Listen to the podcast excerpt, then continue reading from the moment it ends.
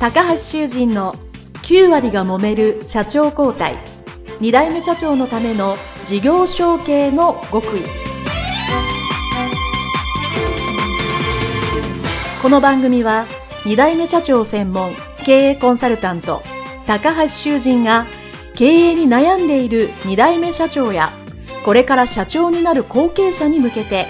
経営力を伸ばし会社を引っ張れるリーダーシップを身につけるための番組です。これまで数百社をコンサルティングした実績から2代目社長ならではの悩みを知りその解決のための独自理論によって2代目社長もまた従業員も幸せに仕事ができることを目指した内容です。皆さんこんにちは。事業承継コンサルタントの高橋修人です。本日は、薄倉建設株式会社代表取締役、薄倉雄一郎社長のインタビュー後編その2でございます。前編、そして後編その1ということで、事業承継前と事業承継直後のお話をいただきまして、今度はじゃあ、事業としてですね、社長になられてから数年間、どういうふうに展開されてきたか。引き継いだ薄倉建設という会社の事業をどういうふうに薄倉雄一郎社長が自分らしい事業、そして経営のスタイルに変えてきたかと。そしてそれをじっくりどうやって変えてきたか、ここがですね、後継者、後継社長の皆さん、本当に知りたい内容の一つだと思いますので、そのあたりをよく注意していただいて、聞いていただければと思います。それでは、インタビュースタート。あとその、えー、なんですかね、薄倉建設の事業としては、あの、なんですか、何か新しいこととか、うん、まあ、やり方を変えたことってあるのかなと思います。あの、よくやっぱり100年を超えてる会社さんってこう、うん、同じことはずっとやってなくて、まあ、業種が一緒で同じものを作ってるようだけど、やり方が変えたり、うん、もしくはその周辺で、えー、プラスアルファの事業をしたり、まあ、何か常に変化をしているっていうふうに、まあ私もいろんなところを聞いてるんですけども、薄倉社長は、まあ社長になられていろいろこうしようと思った中で、なんか事業的にこういうのを変えましたとか増やしましたっていうのはどんなのがありますか？えっとですね、あの、まあ、まずは、あのー、まあ、本当にその、地域に開けた会社にしようっていうところがあったんですね。どちらかというと、うちあの、薄倉建設ですから、はい。昔はやっぱりその公共建築とかもやってて、まあもちろんそういったあの、個人のお客さんの民間もやってたんですけど、どちらかというとその社員が40人多くいた時っていうのは、もう本当にまあ、一棟何億っていうようなビルをやったりだとか、そういうこともやってて、ただバブルが崩壊して、そういった箱門がなくなって、まあ住宅風になってたんですけれども、まあやっぱりその、新築だけではなくて、そのリフォームっていう部分は、あの、これからやっぱり絶対必要だっていうことで、はい、リフォームっていう部分で営業は一切してなかったんですね。あの、建てたお客さんのメンテナンスでこう、やっていくっていうような部分だったので、非常にあんまりその目標数値もなく、うん、まあ、あの、今年は良かったね、来年は悪いねっていうような、あの、こともあったので、まあ、とにかくそのリフォーム営業っていうものをやっぱり勉強しようということで、はい、まあ、4、5年前からその、ここ江東区なんですけど、リクシルの本社がまあ近くにあるっていうこともあったりとかで、うんね。はい、まあそういったあのフランチャイズじゃないんですけど、まあそういったところにまあ加盟して、うん、まあどちらかというと、まあもうそのぐらいになると、まあ将来やっぱりいな、いろんなの野村総研のデータとかから見ると、まあやっぱりその消費税も上がったりだとかして、やはり新築はなかなかこう先すぼみになっていくっていうようなものも見えたんで、やっぱりまあ新築をしっかりこう提案できて受注できるようにしていこうっていうことですね。あとは、あのー、うちの親父がやってた時っていうのは変な話、まあ横浜の仕事もやったりだとか、と遠いところですね。はい。遠い現場ですね。遠い現場とか、そういうこともあったので、うん、うちはとにかくもう地域をもう絞ろうっていうことで、うん、今もうチラシとかホームページにも書いてあるんですけども、リフォームに関してはもう15分圏内のところで、えー、仕事をいただこうって。まあ、ですから、エリアを広げるんではなくて、やっぱシェアを、あの、広げようっていうような、取っていこうっていうようなことですね。なので、まあそういった部分で言うとリフォームに力を入れ始めたっていうのはあれで、まあおかげさまでリフォームはもう年々今伸びて、おー、一応今年もまあコロナありましたけど、はい、一応まあ今までで一番いい成績を多分今年は着地できるとは思います。あとは、まあ地域にそういったリフォームとかで言うと、今の1階の店舗で手作りショップっていうのをこうやってて、まあ、地域の人たちが、はい、まあ、要は、あの、手作り品をこう、持って、持ち寄ってですね、うちがあの、委託で販売してあげるっていうような、やってまして、まあ、スペースを貸すんですね。はい、はい。そこも、もう本当にまあ、格安というか、まあ、うちほとんど赤字ですけど、うんうん、で、まあ、そこのボックスを貸してあげて、スペースを貸してあげて、手作り品のこう、や、あの、販売してあげるんですね。そうすると、はい、まあ結構今、家の中で、あの最近で言うとマスクですね。手作りマスク。おもう、このコロナの時、あの、大体来店する客は全部マスクを買いに来る客で、うん、リフォームをしたいっていうお客さんじゃなくてですね、この人のマスクを買いたいってお客さんばっかりで、とか、まあいろいろ、まあそうすると、うちの女性スタッフも、まあそういうね、手作りの品を見てるのも楽しいし、うん、また地域の人も、あ、そんなことやってて、あの、多分何の会社かよくわからないけど、リフォームもやってるのね、みたいな形で、そういったところから。そうですよね。あの、リフォームとかやってる会社に、なんかマスク買いに行くって僕初めて聞きました。すごいですね。まあ、とにかく、あの、その地域の、まあ、せっかくこういった、あの、道路に面してる、うん、ですから、まあ、地域のそういったハブみたいな形になりたいなっていうのはあの、漠然とまあ、思ってまして、まあ、それが手作りショップっていうのもあるし、まあ、今実はまあ、いろいろ、えー、最近では例えば相続問題は使われるようになったりだとか、はい、今、あのえー、不動産の部分も、あの去年、あの立ち上げまして、はい、そういった不動産の相談だとか、うん、あとは、今の損保の代理店も、あの今年からなりまして、まあ、そういった自然災害とかもね、今年は少なかったですけど、やっぱりもう毎年一回そういった自然災害、水災とか台風とか来るので、はい、まあ、そういった部分で、あのー、まあ、うまく、うちのが、あのー、対応してね、あのー、火災保険を使っていろんなそういう提案を使ったりだとか、はい、まあ、そういった部分で、あとは最近ではね、やっぱりそのコロナであれですけど、スペースマーケットだとか、うちの空いてる会議室を、はい。ちょっとあの、かっこよく改装して、はい。で、まあね、会議室、会議使うときはうちで使えますけど、使ってない時間の方が多いですから、うん、うんそうですね、えー、そういったものでやると、本当に全くお金を生まなかったあの場所が今年なんか、今年の頭からやってますけど、まあ大体平均月6、7万おおそのスペースマーケット代で。そうですね。なったりだとか。でそうすると、それを使う方たちっていうのは大体その、まあ学校のママさんのそういう会合で使ったりだとか、企業の会議室としても使ったりだとか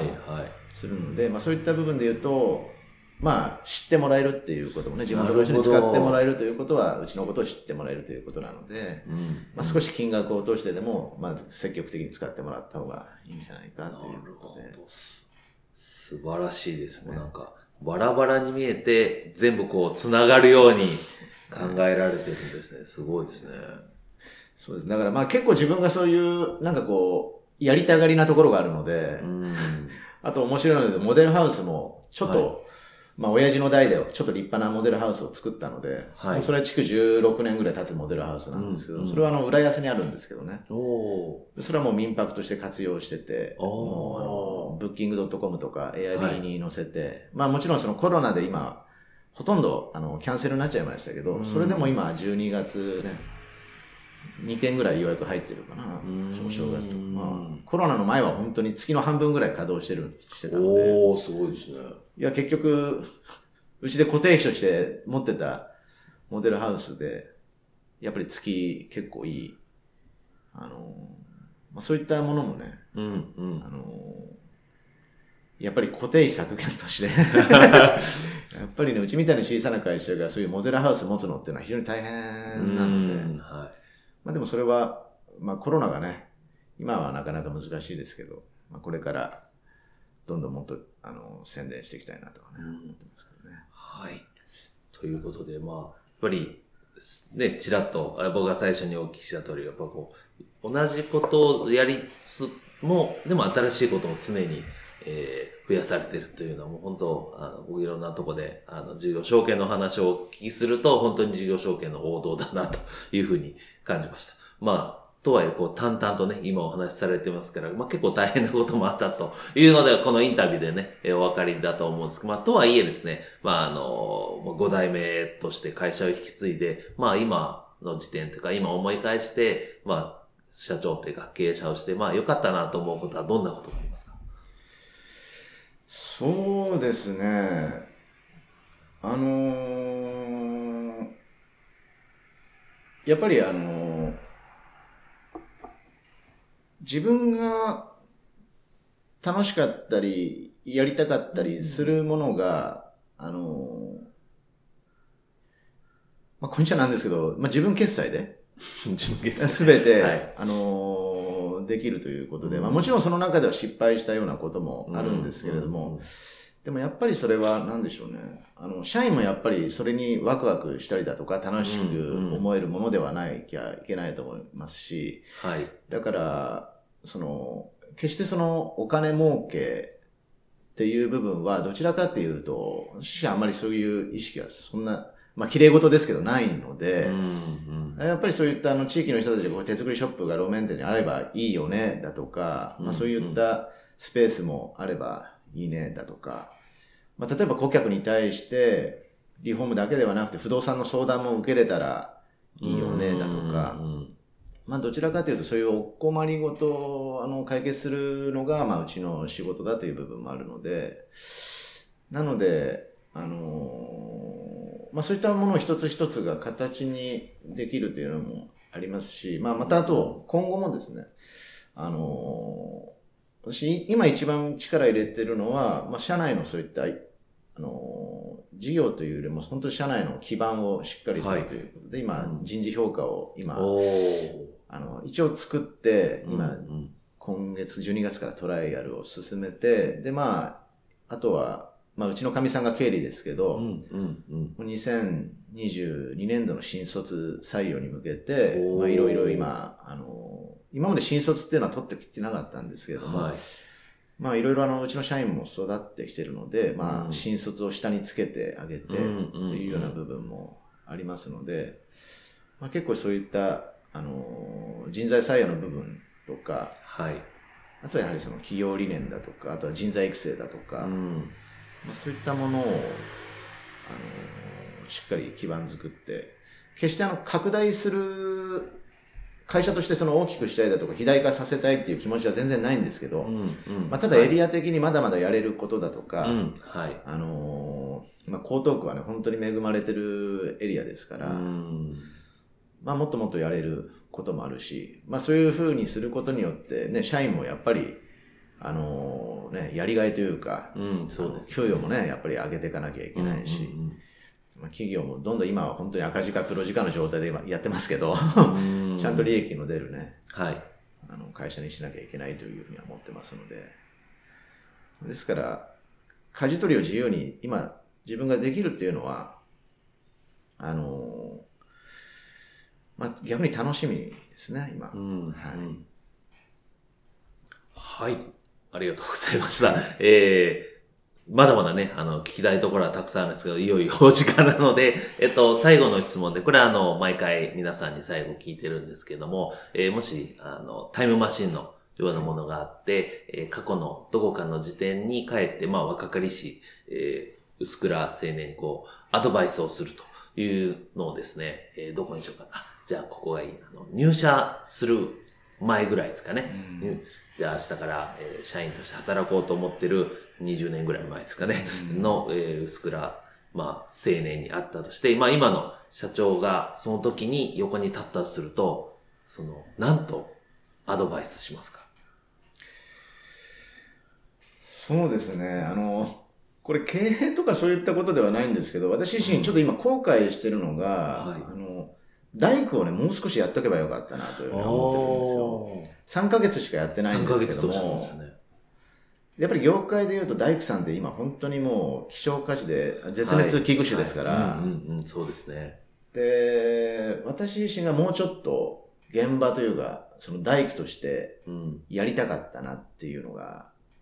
ありますね。で、私自身がやっぱりお客様のとこ行くと何々が調子悪いとか、うんちょっと見てねっていうような、いうようなこともあるわけですよね。はい、はい。もう本当に扉の調整とかうんうんうんですけど、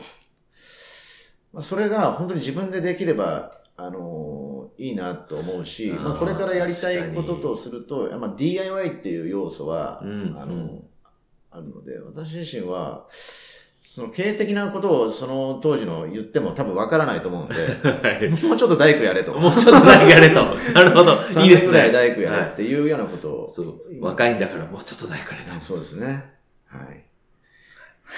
はい。ありがとうございます。いいと思います。はい。えー、それでは、あの、前半後半ですね、2回にわたって、えー、お話をお伺いさせていただきました、えー、薄倉建設株式会社代表取締役、薄倉雄一郎社長でございました。どうもありがとうございました。ありがとうございました。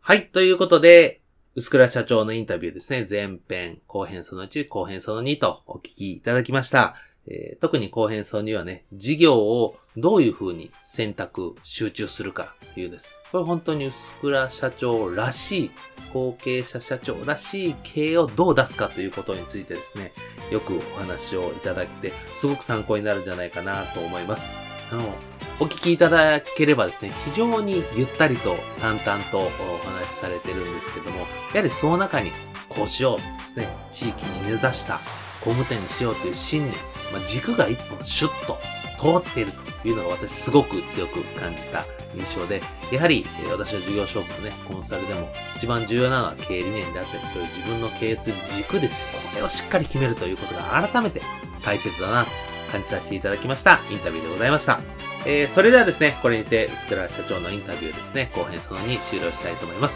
どうもありがとうございました。